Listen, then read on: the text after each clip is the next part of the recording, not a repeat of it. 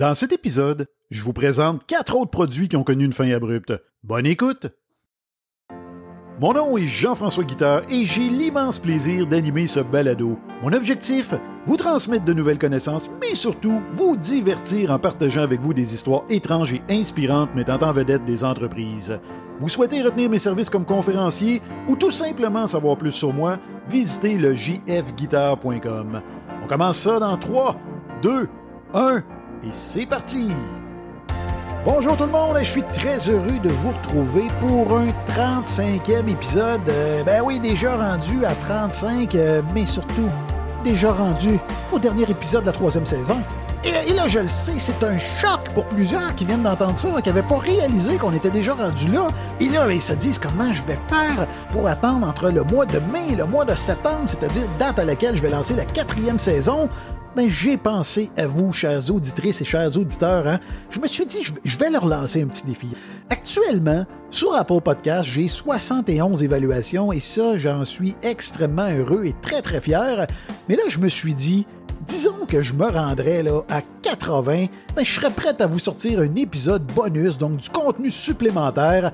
J'ai pas encore le sujet, mais je vais trouver quelque chose d'intéressant. Et même chose sur Spotify, actuellement, je suis à 42 évaluations et je me suis dit, si je me rends 50, ben, je suis prêt encore une fois à vous sortir un épisode bonus. Mais évidemment, si ça n'arrive pas, c'est pas plus grave que ça. On se retrouve au mois de septembre. Comme je vous l'ai dit, j'ai plein de nouveaux épisodes fort intéressants qui vous attendent. Et d'ailleurs, au courant de l'été, je vais lancer le genre de bande-annonce, hein, comme je l'ai toujours fait dans le passé, pour vous présenter les sujets de cette nouvelle saison. Et aujourd'hui, ben, j'aimerais euh, prendre quelques secondes pour euh, saluer certaines personnes, notamment tous les gens, toutes les entreprises qui ont participé à un événement qui s'est tenu au Palais des Congrès de Laval, c'est-à-dire le grand rendez-vous. C'est un événement qui a réuni euh, trois secteurs du milieu de la communication graphique et visuelle, c'est-à-dire l'emballage, l'imprimerie et l'enseigne. Et là, il y avait un salon et ils m'ont invité à aller prononcer une conférence, c'est-à-dire les sept commandements des gagnants. Donc, c'est toujours ma conférence qui est le plus euh, en demande. Et je tiens également à saluer euh, les gens de Puribec, hein, une entreprise qui œuvre dans le traitement de l'eau, et qui m'ont invité également dans leur congrès pour aller faire la même conférence. Donc, je vais dans quelques jours, je vais aller vous visiter du côté de la Beauce. donc, ben, tous les gens qui travaillent pour cette entreprise-là, ben, je vous Salut. Et j'aimerais également, euh, ben vous le savez, hein, avant de commencer à, présenter le sujet d'aujourd'hui, je vais quand même bien prendre quelques secondes pour lire le commentaire, non pas d'un, mais de deux auditeurs cette fois-ci, euh, à commencer par un certain PT in Montreal. Hein. J'espère que je prononce bien ton, euh, surnom, parce que sur Apple Podcast, c'est pas toujours évident. Hein. Il y en a qui ont des noms assez particuliers. Donc, en fait, PT in Montreal qui me dit « Super balado, super intéressant, à ne pas manquer. » Et tout ça, comme il me le dit, en six mots, parce que oui, c'est très court, mais euh, en fait, ça me fait extrêmement plaisir et ça veut tout dire. Et j'en ai un autre qui s'appelle Lily Nook, toujours sur Apple Podcast, qui m'a écrit J'adore, continue ton beau travail, c'est très, très intéressant, merci. Eh bien non, Lily Nook, c'est moi qui te remercie, qui remercie également euh, Peter de Montreal hein, d'avoir pris le temps de me laisser une évaluation positive et surtout un commentaire. Comme je le dis toujours, c'est ma façon de savoir que vous appréciez. Euh, quand vous m'écrivez, soit sur mon euh, site web, hein, le jfguitar.com, vous pouvez aller m'écrire directement là, ou encore quand vous m'écrivez sur une plateforme comme Apple Podcast, c'est vraiment, vraiment très intéressant de vous lire et très, très apprécié. Donc, merci infiniment à vous deux. Donc aujourd'hui, j'arrive avec le sujet principal. J'ai euh, quatre autres produits euh, qui, qui, qui, qui, justement ont connu des échecs cuisants. À commencer par euh, le, Perrier Fluo. Donc, c'est un produit qui a été lancé en 2002 dans le cadre d'une stratégie de diversification de la marque Perrier. Donc, le produit offert dans plusieurs saveurs, soit menthe poivrée, citron genièvre et cerise gingembre, ben, il était principalement destiné aux jeunes de 20 à 35 ans. Et le groupe Nestlé Waters, hein, le propriétaire de la marque Perrier, avait notamment misé sur des couleurs fluorescentes, lesquelles étaient très à la mode dans les années 1990 et au début des années 2000. D'ailleurs, euh, moi je me rappelle très bien, hein, pour ceux qui ont mon âge ou à peu près, hein, ayant grandi dans les années 80-90, le fluo, c'était à la mode, pas à peu près moi, je me rappelle, on avait tous un kiwi. Hein? Je ne sais pas si vous vous rappelez de ça, un kiwi. C'était un genre de petit coupe-vent, coupe, euh, un petit imperméable hein, qu'on faisait une boule avec. Et là, on pouvait l'accrocher autour de notre ceinture. Donc, moi, j'avais le mien qui était jaune fluo. Et j'avais également un chandail, ben, en fait, plusieurs chandails de la marque Vuarnet.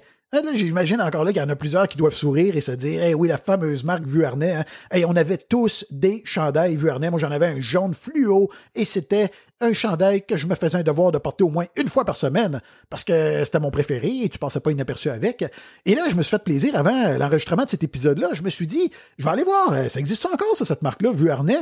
Et euh, pour mon grand plaisir, ben oui, ça, semble exister encore. Il y a un site Vuarnet qui vend des lunettes de soleil, des chandails, euh, des, des, toutes sortes de choses. Donc, je suis, je dois l'avouer, j'étais nostalgique et j'ai pensé proche de me commander quelque chose. Je vais y réfléchir pour voir si je me retrouverais pas un autre chandail vu harnais.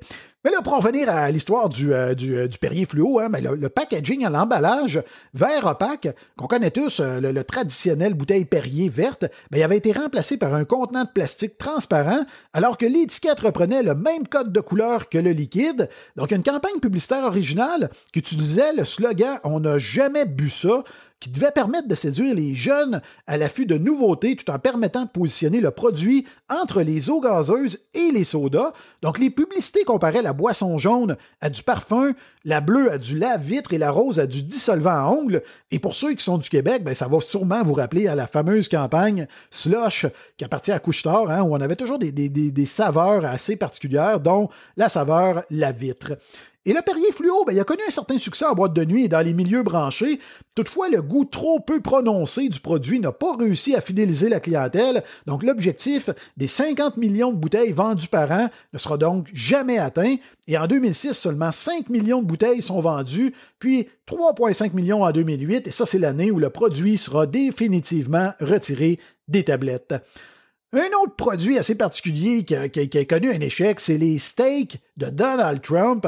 Ben oui, en août 2006, le controversé Donald Trump enregistre le nom Trump Steak en tant que marque déposée aux États-Unis et moins d'un an plus tard, soit le 8 mai 2007, ben il commercialise divers produits comme des burgers, des saucisses et bien évidemment des steaks. Donc, certifiés Angus, les steaks sont vendus en paquet de 4 pour un prix variant. Écoutez ça, entre 199 et 999 dollars.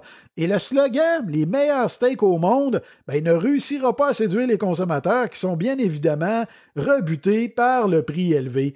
Et les Trump Steaks vont donc connaître un échec commercial cuisant et seront abandonnés par leurs distributeurs au bout de seulement deux mois de commercialisation et Donald Trump renoncera finalement à la marque Trump Steak en décembre 2014. Et un fait intéressant, c'est que Donald Trump aime son steak bien cuit et nappé de ketchup, et ceci ne représente Rien de moins qu'un sacrilège hein, pour plusieurs personnes comme moi, surtout lorsqu'on paie une pièce de viande 250 dollars. Mais sachez cependant qu'il n'est pas le seul président des États-Unis à préférer son steak très bien cuit. Selon un article publié sur le site web du magazine Business Insider, ben Ronald Reagan et Harry Truman étaient également des adeptes de viande bien cuite. Et Truman aurait d'ailleurs déclaré Seuls les coyotes et les prédateurs mangent du bœuf cru. Un autre produit qui a connu une fin abrupte, c'est le prêt jus Juice Hero. Et l'entreprise Juice Hero a été fondée par Doug Evans en 2013.